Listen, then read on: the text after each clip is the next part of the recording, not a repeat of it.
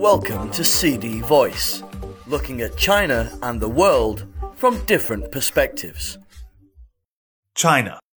Tourists cautioned of flood dangers in wake of tragedy. The safety of tourists visiting unregulated scenic spots prone to flash flooding has become a matter of public issue following the tragic death of seven people and the injury of eight others in a flash flood at a scenic spot in Sichuan province. At about 3:30 p.m. on Saturday, a flash flood hit Longcao Valley, a popular tourist spot in Longmenshan town, Pengzhou, which is administered by Sichuan provincial capital Chengdu. Several tourists were unable to escape before the flood hit. In the wake of the tragedy, tourists have been cautioned against visiting mountainous locations susceptible to flash flooding during the summer flood season. Mountain climates are very complicated there can often be heavy rain at the top of a mountain and clear weather below.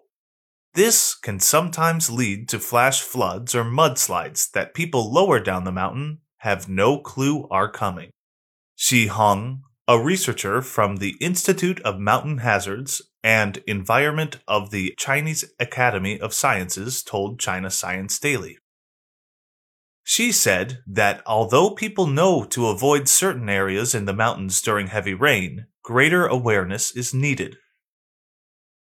When it rains, slopes become prone to instability and to disasters such as flash floods, mudslides, rock slides, landslides, and cave ins, he said.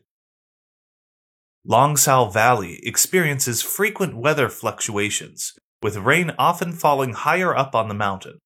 As a result of its location in the heart of the Longmen Mountains, it is difficult for rescue workers to arrive in time in the event of a disaster, said Long Chengyang, party chief of Xiaoyudong community, whose jurisdiction includes the valley. According to villagers, the flash flood hit within seconds. She said that although the warnings are clearly posted at such places, some people are quick to forget about such tragedies. He suggested teaching a better understanding of the way weather behaves in the mountains in schools, so that awareness of potential danger is ingrained at a young age. Tragedies like this can be avoided, he said. According to the Pengzhou City Emergency Management Bureau, floods in 2015 and 2017 destroyed more than 100 meters of the riverbank in the valley. Longmenshan is popular with Chengdu residents for its cool weather and cold water in summer, and clear warnings have been set up on the riverbank and along nearby streams to dissuade tourists from going down to the water. Recently, Longcao Valley has been widely touted on social media platforms as an Instagrammable location and niche holiday resort. Many bloggers have posted pictures of the valley's beautiful scenery and their trips on recommendation platforms like Xiaohongshu and Dazhong Dianping and short video platforms like Douyin, encouraging people to visit. After the incident, many platforms removed Longcao Valley from their recommendation lists and now searches for the valley on some social media platforms return warnings about traveling safely and staying away from dangerous areas. Xu Guolin, a lawyer from Beijing, told Beijing Youth Daily that the platforms are obliged to issue safety alerts and to review content before publishing posts about high risk tourist spots Publishers are also obliged to remind viewers of risks in video content.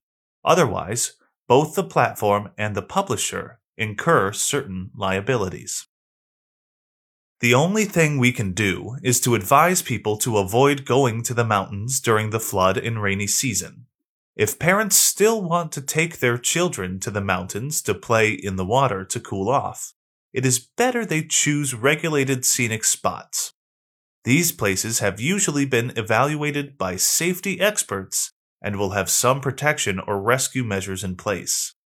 It is better to avoid unattended scenic spots, researcher Xie said. That's all for today. For more news and analysis, buy the paper. Until next time.